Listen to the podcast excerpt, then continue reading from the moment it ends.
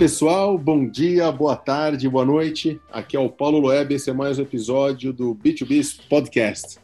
E hoje eu tenho o super prazer de falar com o Felipe Xavier, que ele é responsável por tudo que você pode imaginar de comunicação na GE.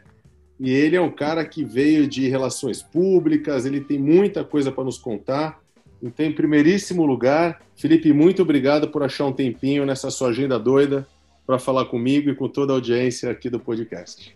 Valeu, Loeb, um prazer e acho que é um, um bate-papo que eu gosto muito, né? Falar de, de comunicação e, e como a comunicação ajuda as empresas, é, você sabe, me conhece bem, é uma paixão enorme para mim, então vai ser um, um bate-papo muito prazeroso. Vamos nessa. Felipe, me fala o seu cargo na GE, só para a turma saber com o naipe do cara que eu estou falando. Obrigado. Hoje eu sou diretor de comunicação da GE Healthcare para América Latina. A GE Healthcare é o nosso braço de saúde que produz basicamente todos os equipamentos de imagem e presta serviço para os principais instituições, tanto privadas quanto públicas do Brasil e todos os outros países aqui da nossa região na América Latina. Eu estou na GE, eu estou no universo GE, Loeb, há quase 10 anos, cara. Eu comecei na época vindo de agência, né? Então, trabalhava em uma agência de, de comunicação e fiquei como diretor da conta da GE por um tempo e depois eles abriram uma posição e aí eu né, fui desempenhando algumas funções dentro da empresa, passei por todos os negócios. Então, como você brincou aí no começo, eu conheço a GE de cabo a rabo, de ponta cabeça, é, mas agora tenho a, a, felicidade de estar nessa nossa divisão de saúde que foi especialmente importante nesse período que a gente viveu, né? Então, se ao longo da conversa você quiser explorar isso também, eu tenho um pouco para contribuir nessa conversa e mostrar como uma empresa agiu de fato para salvar vidas nessa, nesse momento sem precedentes da nossa história. Eu quero, mas antes disso, já que você deu a deixa, você falou que trabalhou numa agência, né, em algumas agências, na verdade, antes de ir para a GE, e você uhum. migrou né, do mundo de agente de publicidade para uma empresa B2B. E muitas pessoas têm me procurado, principalmente quem ouve o podcast, ou quem é mais próximo de mim, me perguntando, cara, tem oportunidade em indústrias, em fábricas, em empresas B2B? Pô, você é um exemplo perfeito. A pergunta é: foi simples sair da agência para ir para a GE? A GE já era o que é hoje? Já era esse Inclusive, você pode explicar que a GE faz muito além de geladeiras e lâmpadas? Na verdade, acho que nem geladeiras faz mais. Isso aí. Então tá, vou começar pelo final da tua pergunta, né? A GE, ela é hoje uma empresa que se simplificou bastante. Né? No, no passado era um conglomerado absurdo que fazia as coisas que nem os próprios funcionários sabiam o que fazia. Então a GE hoje ela se especializou em três frentes: energia, saúde e aviação. Isso é o que a gente faz. Né? Ainda é uma empresa gigantesca de mais de 100 bilhões de dólares por ano, mas focada nessas três áreas que ela domina muito e tem muito conhecimento. Então, em energia, a gente basicamente faz turbinas de energia renovável, que são turbinas eólicas e turbina para hidrelétricas, e turbinas a gás, que a gente tem né, as, as maiores termoelétricas do mundo, né, é, usam equipamentos GE. Quando você passa para a área de aviação, a GE faz as turbinas dos aviões. Né? Independente de qual setor da aviação, a gente atua para fazer motores. Fato curioso aqui, né? Às, às vezes as pessoas gostam de fatos curiosos. A cada dois segundos decola no mundo um avião com turbina da GE. Então a chance de uma pessoa estar viajando com, com um avião que tem a turbina da GE é muito grande. Além disso, a gente também é responsável pelo reparo dessas turbinas. Né? A cada 10 mil ciclos, um ciclo é uma decolagem ou um pouso, conta-se um ciclo. Tá? A cada 10 mil ciclos, uma turbina precisa passar por revisão. Uma turbina, em média, a gente está falando de umas 10 mil peças. Pensa um leguinho com 10 mil peças e aí você monta uma turbina de avião. E a gente faz a revisão disso. Esses 10 mil ciclos vão dar mais ou menos uns dois anos de uso, tá, Loeb? Essas são as duas frentes do nosso portfólio de aviação. Além disso, a GE também tem um braço financeiro em aviação. Então, a gente faz leasing de aeronaves para as empresas aéreas. Ah, aqui, mais um fato curioso de aviação. A GE foi a empresa que possibilitou que a aviação no Brasil se desenvolvesse. Então, lá na, há décadas atrás, ela permitiu e possibilitou fazendo leasing para as empresas. Então, se você olha a década de 90, não vamos nem tão lá para trás, de cada 10 aviões voando no Brasil, 9 eram da GE. Então, a gente conseguiu dar, dar um impulso importante para o que a aviação é hoje. E aí a gente vem para a parte de saúde, que é onde eu estou hoje. Né? Então, se você pensa, é, entra para fazer um exame, você vai fazer uma ressonância, uma mulher vai fazer uma mamografia né, nesse é, um exame que também é bem característico, raio-x, ultrassom, toda essa parte de, de equipamentos a gente faz e além disso a gente também dá o suporte para que as pessoas tenham o melhor tipo de serviço no menor tempo possível. Então para as máquinas não ficarem paradas, né? Então isso é o que a GE é hoje. É, esse era o final da sua pergunta, comecei por ele. E agora voltando para o início dela, né? como foi cair aqui, se a GE já era isso que é, e, e oportunidades no B2B. Eu sempre falo que a GE ela gosta muito de comunicação e isso facilitou sim esse meu caminho, né? É, ela sempre foi uma empresa que quis é, trazer a inovação que é já do DNA da empresa, né? Então a GE gosta de fazer as coisas pela primeira vez na indústria, mas ela também quis aplicar isso para a comunicação. Então tinha muita oportunidade para você fazer o first time ever, né? que a gente ouve muito. E por conta desse, desse olhar que a empresa tinha, e era do CEO para baixo, tá? todo mundo era muito aberto à comunicação, acabou que eu não tive receio ou medo de apostar em, em sair de agência. Mesmo eu sendo, é, eu falo, eu sou um cara de agência, tá? Eu gosto muito do universo da agência, eu acho que é, minhas ideias acabam efervescendo mais no ambiente de agência do que no, no ambiente de empresa, que é onde eu estou hoje. O grande diferencial talvez seja a maneira como eu advogo com a comunicação e o meu conhecimento dentro da empresa, né? Na agência você basicamente vende as suas ideias, né, e faz com que as suas ideias se transformem em projetos muito grandes, mas você está vendendo isso para quem entende do assunto, na, na grande maioria das vezes, né? os, os clientes já têm um, um domínio, uma visão e uma abordagem de comunicação que facilita essas conversas. Quando você vem para dentro da empresa, você vê pessoas e as pessoas são diversas por natureza, né? Esse é o legal da coisa. Mas é, então eu vou conversar com o Paulo que eu tenho aqui dentro e o Paulo pensa A. Aí eu vou falar com o João, o João pensa B, a Maria pensa C. Só que no final, como é que eu faço essas pessoas convergirem para o pensamento que me faz sentido e é a ação que eu quero tocar de comunicação, e lá no final eles veem o valor do que a gente fez, né? Então, hoje é, é esse é o meu propósito, né? Então, usar a comunicação para construir uma ponte que leve a empresa para um, um lugar melhor. Eu acho que ah, mas... fazer um comentário sobre claro. essa sua atuação de ser uma cabeça criativa dentro do ambiente corporativo. É, queria até aproveitar e te perguntar uh, quais foram os principais legados de vocês durante a Olimpíada do Rio, que acho que muita gente sabe, mas talvez não em detalhe, que essa uhum. empresa, uhum. vamos chamar de séria, no sentido, assim, eh, Sim. É, corporativo. Dura. É, dura, né? É, dura. mais duro de você trabalhar uma empresa como a GE numa Olimpíada. Pô, é. E vocês, cara, fizeram assim, principalmente em conteúdo, e principalmente no digital, coisas que muitas empresas de bens de consumo não fazem. É, eu acho que mérito seu e da equipe de conseguir trazer esse frescor. Conta um pouquinho as peripécias aí que vocês criaram, que foram e, e, e claro. se eu não me engano você foi até para o Japão depois para contar, né? Conta aí. Olimpíada foi, foi acho, talvez um, um, dos momentos mais especiais da minha carreira. Né? Não só pelo, pelo esporte, por ter acontecido no Brasil. Então, o, o começo disso é que a GE é patrocinadora dos Jogos Olímpicos. A gente já estava aprendendo um pouco com as edições anteriores, especialmente com Londres, que foi a, a imediatamente anterior à do Rio.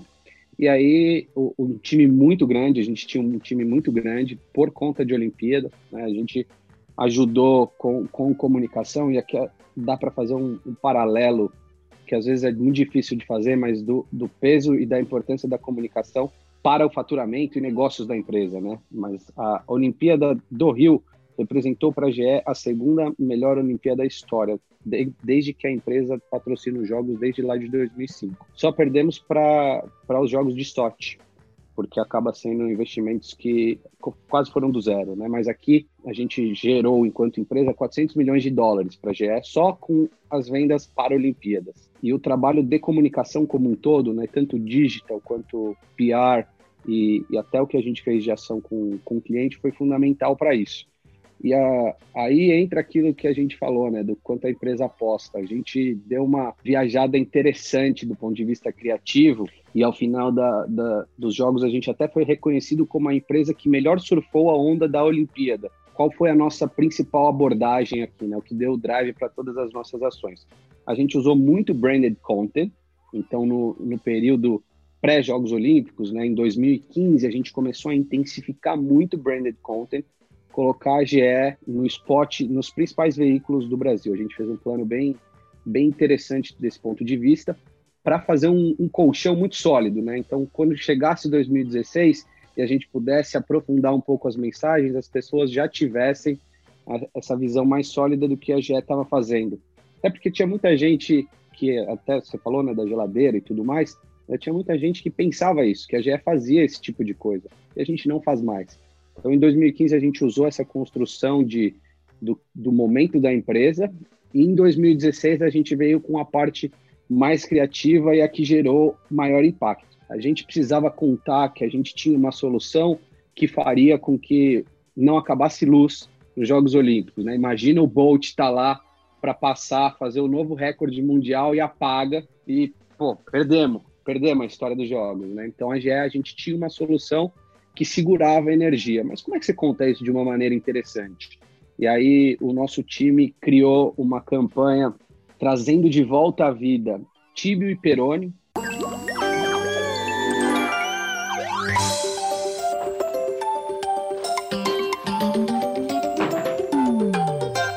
Olá, olá! Esse é meu irmão Perônio! E esse é meu irmão Perônio! Eu tenho quase certeza que eu sou o Tíbio. Ah, nesse caso, então, eu sou o Perônio. Pensando melhor, eu tenho certeza. Eu sou o Tíbio. De novo. Sim. Olá, olá. Este é meu irmão Tíbio. E esse é meu irmão Perônio. Nós, Nós somos gênios. E cientistas. Que eram os cientistas do Castelo Ratimbu, né? Então já tem um, um apelo emocional muito forte, porque você mexe com, com memória, com nostalgia, com infância. E hoje são pessoas que tem entre 30 e 40 anos, então é um público-alvo muito relevante para a GE. A gente trouxe esses caras de volta à vida, levamos eles para um estúdio muito similar ao que era da TV Cultura, né? A gente, esse trabalho foi feito em parceria com a TV Cultura em alguns momentos. Então a gente recriou esse laboratório deles em uma das nossas unidades e aí a gente usou eles para contar toda a jornada da GE nos jogos, né? O que estava por trás disso. E aí a gente plugou aqui uma outra coisa também. A GE já tinha a tradição de apoiar alguma equipe local, né? E aí era um aporte basicamente financeiro. Só que a gente aqui, quando viu que, que teria a oportunidade de fazer isso também, a gente mudou. A gente decidiu fazer um aporte financeiro e tecnológico. Na época a gente estava muito forte na questão digital, né? Hoje ela já é mais consolidada dentro da GE, mas a gente decidiu apostar na equipe de canoagem e aí a gente desenvolveu um, um app para eles que ajudava no treinamento. Então, antes, coisas que eram visuais do técnico, né? Na canoagem, o técnico vai acompanhando do lado o barco dos atletas para olhar a intensidade da remada, como que o remo está entrando na água, força do vento, tudo isso. A gente fez um app, então colocamos sensores na canoa inteira, nos remos, nos atletas, e a gente desenvolveu um app que dava para o técnico em tempo real como que o atleta estava performando melhor, de onde vinha o vento, a inclinação da canoa, do remo e tudo mais. Isso foi validado pelo Comitê Internacional, a gente pôde usar essa solução e acabou que a, a equipe de canoagem era totalmente desconhecida antes dos jogos começarem e ao final dos jogos foi a, a grande surpresa, né? E o Isaquias, que era um dos, dos atletas com a melhor performance, se tornou o primeiro atleta a ganhar três medalhas em uma única edição dos Jogos Olímpicos, né? E, e ao final dessa, dessa trajetória de sucesso da canoagem e também do nosso, dos nossos programas com o Tibio e Perônio, a gente fez um, um, momento com os atletas e com o Tibio Perônio e depois a, a própria canoagem reconheceu o valor da GE para tudo que eles tinham conquistado, né? Então, a gente olha para trás, meio que esse foi o, o, o, sucesso e a gente tinha um time trabalhando muito integrado em tudo, né? Então, tinha uma pessoa que cuidava de digital na época e que liderou essas ações do, do Tibio e Peroni, é, mas as ações de PR eram muito integradas a isso. O que a gente estava fazendo com o cliente também era muito integrado. Então, acabou que a gente fez pela primeira vez um projeto 100% 360 graus dentro da empresa, e muito do, do nosso sucesso se deve a isso.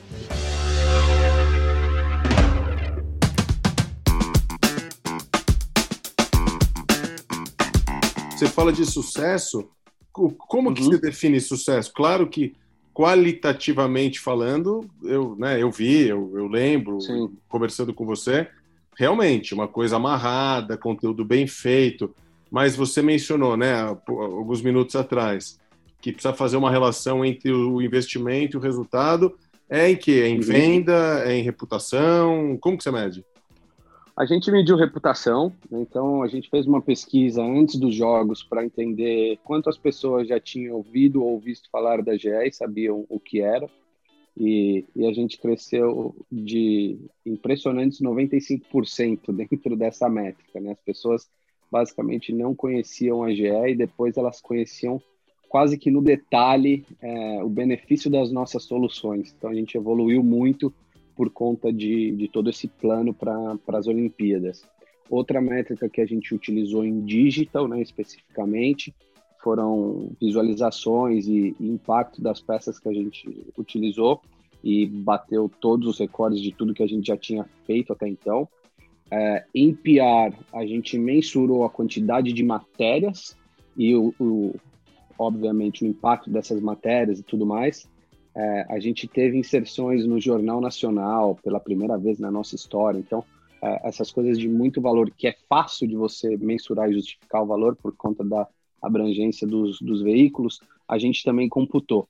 O, o problema, quando a gente fala de, de, métricas, é que você acaba fazendo recorte daquele momento. Mas esse é o grande problema da comunicação ainda hoje. Então, quando a gente olhava 2016, a gente pegou as métricas que mais faziam sentido naquele momento. Talvez se eu fosse fazer hoje, eu não utilizaria essas mesmas métricas. Então, isso que acaba sendo complicado dentro, dentro da comunicação, né? As métricas, elas não são únicas, elas evoluem, como tudo que a gente faz, isso é bom, mas eu não conseguiria te dizer o que representaria hoje. Mas o legal é que a gente, naquele momento, sim, conseguiu fazer todos esses recortes, e, e aí o nosso time de marketing também entendeu quanto das, das vendas para os clientes foi motivado por algo que eles viram, ouviram ou leram relacionado a esses materiais que a gente fazia, né, dentro desse guarda-chuva de conteúdo. E também apareceu coisa que vinha a partir daqui. E é por isso que a gente fala dessa, dessa parte 360. Uma pergunta também que me ocorre, a gente está falando de coisas muito legais, né? Olimpíada, uhum. a sua carreira aí, mas seguramente existem crises, né? ainda mais uma empresa global, e eu sei que vocês já passaram por algumas. Conta um caso para gente aqui, uma pedrada que você pegou, o que, que você fez, como você lidou, porque eu acho que como você tem a experiência de relações públicas, eu acho que eu imagino uhum. que grande parte até do seu trabalho tem a ver com isso, né? Com o trabalho aspecto reputacional. O que, que você já enfrentou Sim. pela frente? Como que foi? Você está corretíssimo, né? Crise é, faz parte do nosso dia a dia. Eu, eu me considero um cara muito pró-crise, né? justamente por, por advogar a favor da comunicação. Eu acho que a gente cresce nesses momentos, uh, se a gente atua da maneira correta, se a gente consegue manter a calma.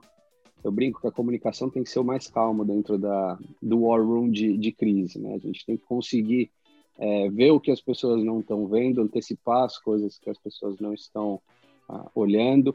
E dentro desse cenário, já tive algumas, muitas crises dentro da GE, né? de coisas pequenas a coisas grandes. Uma crise que é, que é marcante para mim dentro da GE, não pelo tamanho, mas talvez pela forma como a gente, a gente lidou com ela, quando começaram investigações no Brasil de Lava Jato e tudo mais, o nome da GE surgiu ali, né, dentro da, do contexto de Lava Jato e de vendas para Petrobras e tudo mais. Petrobras sempre foi um grande cliente da gente quando a gente tinha a divisão de oil gas, E, e aí também, agora por conta de energia, continua como cliente por conta de algumas instalações térmicas que eles fazem. Mas, uh, dentro desse contexto de Lava Jato, a gente começou a aparecer ali e, e, diziam que, que a GE tinha vendido os seus produtos de uma maneira uh, superfaturada. E até jornalistas que eu já tinha contato direto e próximo, quando tem esse tipo de informação, eles acabam é, não ouvindo a empresa na velocidade que ouvem para matérias que são positivas, né, por assim dizer, e você entende, faz parte do, do nosso jogo.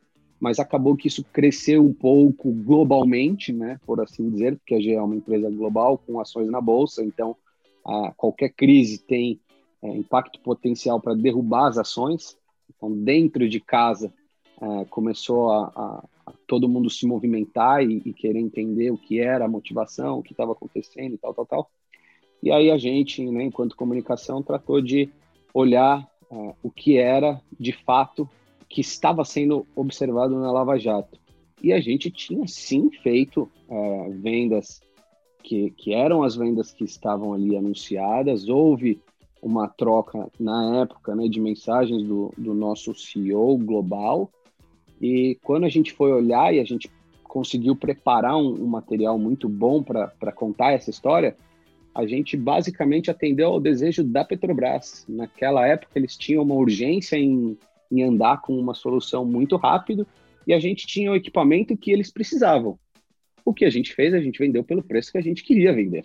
Isso não significa que é, tinha sido algo ilícito ou qualquer coisa do tipo mas a gente vendeu pelo preço que basicamente só a gente tinha no mercado inteiro. Né? Então a gente conseguiu se, se valer disso para ter um negócio rentável para a empresa. E aí a gente explicou, contou para todo mundo, e aí a, a Lava Jato continuou, e, e, o nome da GE foi totalmente descolado de Lava Jato. Mas eu me lembro que eu tive incontáveis calls com o título Car Wash que, que era como o, o pessoal do Global estava né, tratando essa, essa operação, e eu tinha que ir explicando call a call como era o, o movimento e o que estava acontecendo. A gente já não estava mais nas investigações e essas ligações continuavam, porque o, o peso de Lava Jato né, e tudo que estava acontecendo no Brasil naquele momento fazia com que, com que tivesse muita relevância. Mas essa foi uma crise interessante pela maneira como a gente precisou trabalhar, né? É, ela não era grande no Brasil, a GE não estava sendo criticada ou atacada, uh, não tinha nada nas mídias sociais assim muito ofensivo ao nosso nome, mas internamente, é, pelas proporções e pelo que podia fazer com a ação da GE, a gente teve que, que trabalhar. Então, foi, foi uma crise especial. Felipe, uma perguntinha que eu queria te fazer em cima de crise, né?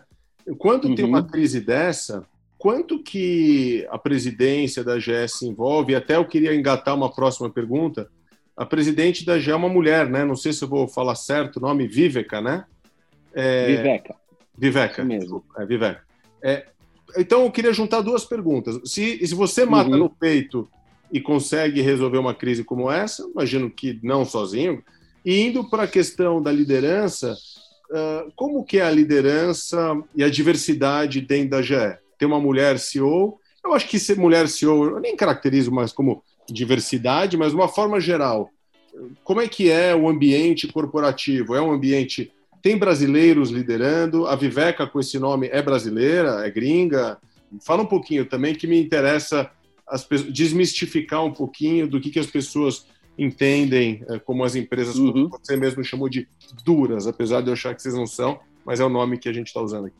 Autonomia nós temos sim, enquanto região, tá? Para dizer o que vamos fazer, como vamos fazer. Ah, para temas grandes, vai, não vou dizer crises, mas assim, temas grandes, independente deles serem positivos ou negativos, a liderança está totalmente envolvida e acompanha e valida e, e é parte, né? É, existe, basicamente, os comitês de crise da GE são formados por, pela, pelo CEO do negócio envolvido, né, ou a líder corporativa, RH, é, finanças, comunicação e legal. Então, basicamente, esse é o, o, grupo que compõe. E aí, claro, você vai tendo ali um, um, um assunto que pode determinar que outra pessoa faça parte ou não. Mas, então, sendo bem, bem prático na resposta, sim, a região tem autonomia para conduzir os seus temas. Né? Essa é uma da, das diretrizes aqui da GE. É, quando você pensa em, em, diversidade, a GE sempre foi uma empresa, e eu me sinto muito confortável em dizer isso para você, Loeb, sempre foi uma empresa que valorizou muito a diversidade. Né? Quando, quando eu, na época que eu entrei na GE, isso ficou muito evidente para mim, assim, a forma como uh, tentavam a todo custo mostrar que as pessoas eram iguais e que elas seriam valorizadas todas da mesma forma. A gente se vale de algumas coisas boas, né? então já grupos de afinidade muito fortes. A gente tem um grupo de afinidade para pessoas pretas, a gente tem um grupo de afinidades que trata de questões de gênero, a gente tem um grupo de afinidade só de mulheres, a gente tem um grupo de afinidades de pessoas com algum tipo de deficiência, a gente tem um grupo de afinidade para pessoas em estágio inicial de carreira, para estagiários. Esses grupos vão promovendo muitas discussões e vão nos levando cada vez para um lugar melhor, onde as pessoas são valorizadas pelo que são. É, tanto é que não causa nenhuma estranheza a nenhum funcionário ter uma mulher como presidente da GE do Brasil. É algo totalmente natural. Vindo ela da Finlândia, a, a é nascida na Finlândia, mas já é hoje muito brasileira, mais brasileira que muito brasileiro, porque ela gosta muito do Brasil. Ela construiu a carreira dela toda no Brasil, recebeu convites para sair pela GE e recusou todos, quis continuar aqui, né? Então eu, eu brinco que ela é muito brasileira. E, e, você vê isso de uma maneira geral, assim, tem, tem mulheres é, em liderança em quase todos os nossos negócios, e, e é uma coisa realmente forte, assim, a gente preza pelo valor da diversidade. A, a própria Viveca uma vez me contou que, que né, buscava montar times com, com pessoas diversas, de você olhar e ver a diversidade clara. E aí um dia ela recebeu um, um insight de uma pessoa e a pessoa falou: tudo bem, eu olhando para o seu time eu vejo que todo mundo é muito diverso, mas quando eu conheço as pessoas um pouco melhor, elas pensam iguais. Então não tem diversidade. Você tá, né? E ela tomou aquilo como uma coisa e falou: nossa, é, foi, foi, muito forte para ela e ela passou a, a, buscar pessoas com divergência de pensamento também, que é quando você acaba evoluindo, né? Porque se eu discordo de você de uma maneira construtiva, será que a gente não chega num caminho melhor? Se você tem uma bagagem que eu não tenho, como é que a gente desenvolve um, um projeto mais legal juntos, né? Então, a, a, liderança como um todo valoriza isso e é, é uma coisa muito real dentro da empresa. Que legal. Eu, eu, gosto bastante desse ambiente. Que legal, porque acho que no final das contas, a cada fala sua, eu acho que cai um tabu para quem está distante do mundo B2B, mostrando a quantidade de projetos legais, projetos criativos, ambiente de trabalho diverso, respeitoso, empresa que não foge né, das suas responsabilidades em gestão de crise. Então, para quem aqui, quem chegou até aqui nesse podcast, tiver interesse em, vir para o mundo B2B, seja trabalhando em agência ou na indústria, né? É, eu acho que fica aqui um, um depoimento concreto de um cara que já está há mais de 10 anos e estava, como ele bem falou, do outro lado da mesa. Felipe, mas queria fazer mais duas perguntinhas. Primeira, vocês fazem um trabalho muito bonito uh, em relação ao câncer de mama, né? Um trabalho de até de importância social. É, conta um uhum. pouquinho por que, que vocês fazem isso e como que vocês fazem, por favor. Poxa, é, com certeza, ainda mais porque a gente tá, tá conversando em um momento, não sei quando vai ao ar, mas a gente está conversando ainda em outubro, né, Loeb? E é bacana que outubro é o outubro rosa, talvez você tenha puxado por, por conta disso, né? E, e o câncer de mama é, é uma doença que lida com algumas vertentes, né? Então você tem o medo da mulher em fazer o exame, em receber o diagnóstico, você tem o desconhecimento das mulheres sobre o que pode acontecer em relação ao câncer de mama. Tem muita mulher que acha que vai conseguir identificar sozinha, né, é, através do autotoque, do autoexame, um, alguma lesão, alguma coisa que a faça ir buscar um médico.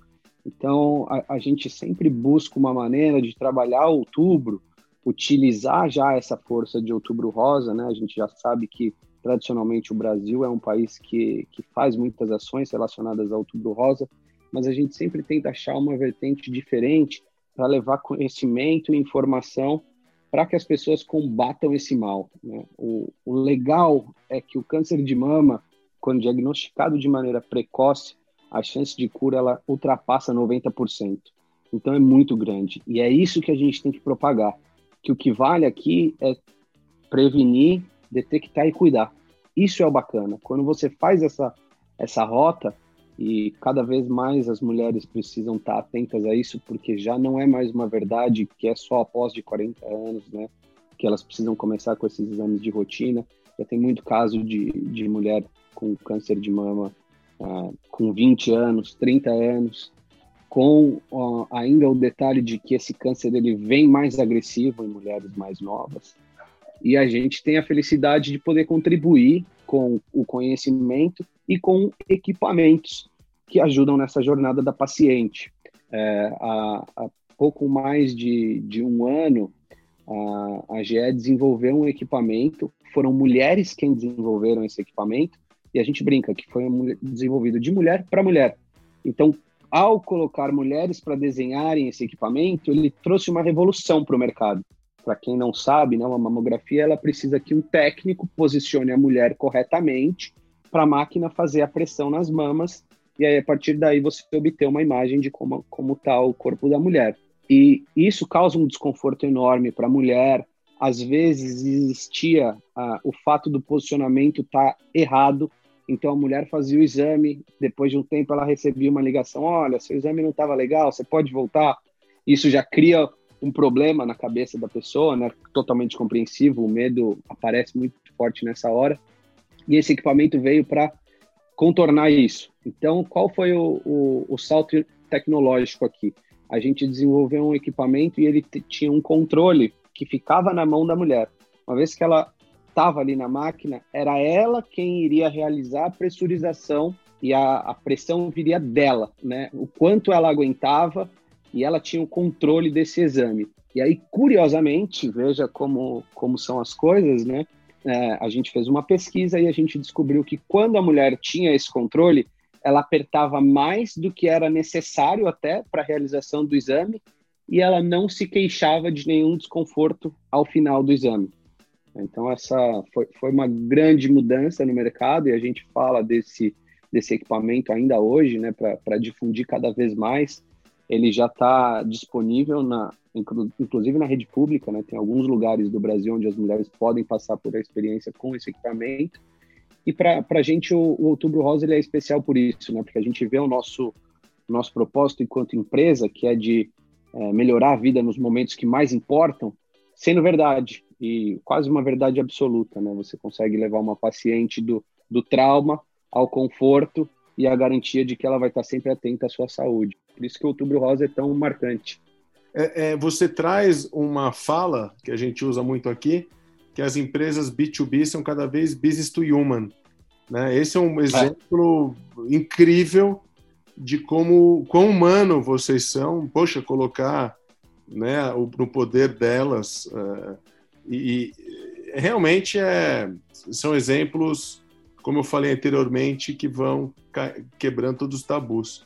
Ó, vou, vou, te dar uma coisa que é muito engraçado. Depois que eu comecei a trabalhar na, na Health, a quantidade de pessoas que eu conheço, sejam amigos próximos ou pessoas às vezes até um pouco mais distantes, que do nada me mandam uma foto que estão fazendo um exame e observaram que é um equipamento da GE, elas mandam o logo, é, aí você, é, é, o que você falou, né? Por mais que a gente faça uma, uma comunicação B2B, você acaba tocando a pessoa.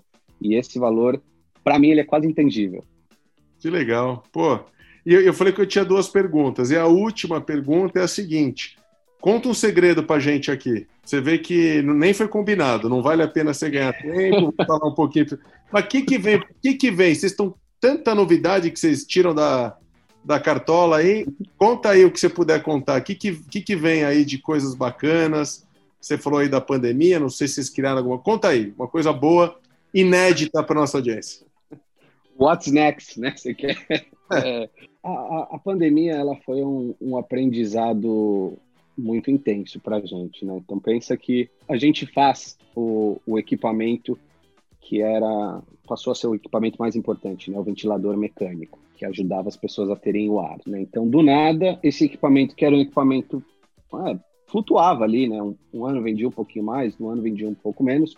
Do nada, você viu uma demanda colopsal por esse equipamento. É, levou a gente a fazer uma parceria com a Ford. Então a gente usou a linha produtiva da Ford para ter capacidade para fazer um, um, equipamento no tempo e na velocidade que o mercado precisava para salvar vidas. E, e aí eu te diria que desse aprendizado vem o futuro é, para nós e para muitas outras empresas, né? Que é essa interconexão das grandes empresas e de empresas que talvez não se relacionavam antes, né? Então, uh, seja para produzir hardware ou software, você vai ver isso de, de uma maneira assim muito mais intensa daqui para frente. A gente criou formas novas de trabalho, não só a GE, mas acho que todo mundo, eu, você, a gente teve que se adaptar a, a isso que está acontecendo e a gente vai, vai ver o resultado disso daqui a muito pouco tempo, né? E, e acho que o salto tecnológico vai vir dessas parcerias que não estavam previstas, as empresas não se olhavam, não se imaginavam, é, no Brasil mesmo teve empresa que atuava em outro setor e, foi desafiada a, a, construir esse tipo de equipamento e conseguiu, uh, entregou para o mercado e ajudou a salvar vidas. Então, acho que o, o próximo passo pa, para a GE também é, é essa atenção a, ao que já existe no mundo e o que o mundo precisa. A gente acho que houve um momento de descompasso entre as necessidades do mundo e o que a gente estava produzindo do ponto de vista de inovação e acho que agora passou a ser urgente de novo a gente olhar para as nossas necessidades, sejam elas básicas ou não.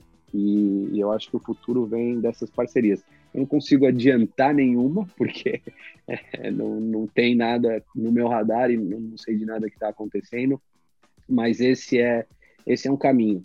O que a gente já está vendo aqui na, no, no, meu pedaço, né, na GR Healthcare especialmente, é, algumas parcerias e o que a gente faz com os nossos clientes do ponto de vista digital. Então, a gente está levando uma série de, de novas soluções uh, digitais que vão tornar a jornada do paciente e levar o setor da saúde como um todo para o próximo nível. Exemplo prático aqui: é, tivemos uma parceria com um médico para desenvolver um software que ajuda é, a conduzir o médico para uma cirurgia de próstata, por exemplo. Né? Então, Hoje você tem uma máquina que ajuda o médico a fazer um procedimento minimamente invasivo, que é até traumático para os homens, né? Essa toda, toda a situação, e o homem não é muito de buscar ajuda, esse é um, um grande problema. Mas você já tem hoje uma solução chegando ao mercado uh, que vai guiar e facilitar muito esse procedimento. Então, uh, acho que o futuro vem daí, né? De como a gente usa a, a tecnologia, parcerias para fazer com que as coisas funcionem mais rápido e melhor. Que legal. Olha, você é o jornalista, mas eu que quis achar o furo aqui. e você deu é. boas, boas, boas, enfim, boas indicações para onde vocês estão indo.